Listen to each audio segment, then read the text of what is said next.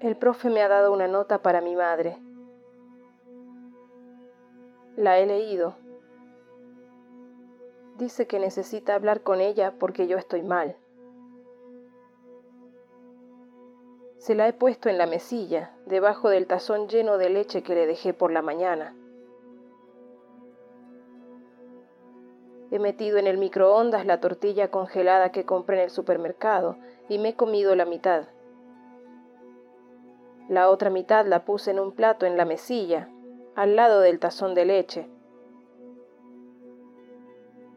Mi madre sigue igual, con los ojos rojos que miran sin ver y el pelo que ya no brilla desparramado sobre la almohada. Huele a sudor la habitación. Pero cuando abrí la persiana ella me gritó.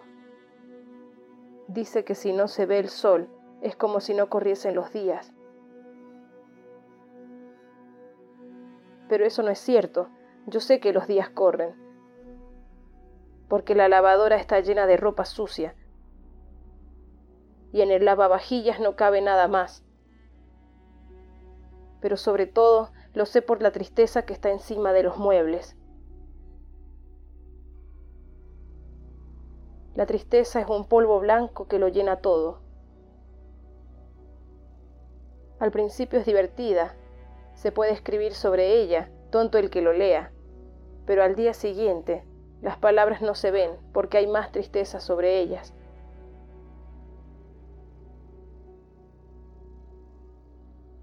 El profesor dice que estoy mal porque en clase me distraigo, y es que no puedo dejar de pensar que un día ese polvo blanco cubrirá del todo a mi madre y lo hará conmigo.